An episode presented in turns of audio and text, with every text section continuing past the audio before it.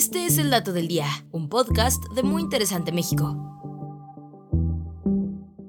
Y hoy nos preguntamos, ¿por qué se forman chinches en la cama?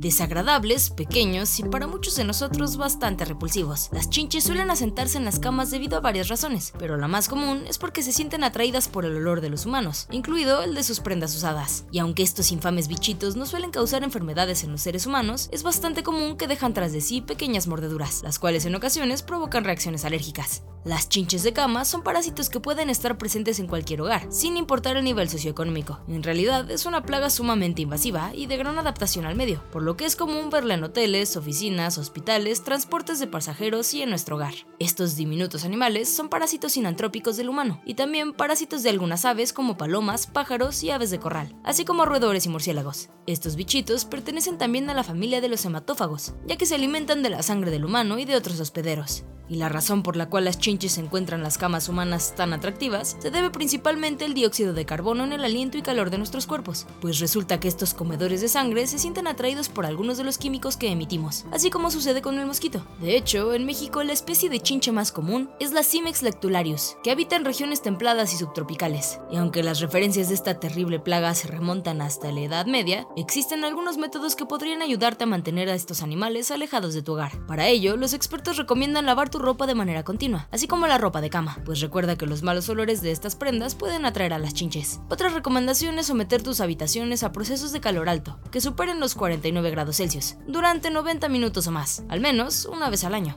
pues de acuerdo con recientes estudios, las chinches mueren cuando su temperatura corporal supera esta temperatura. También es recomendable cubrir tus almohadas y colchones con fundas a prueba de chinches.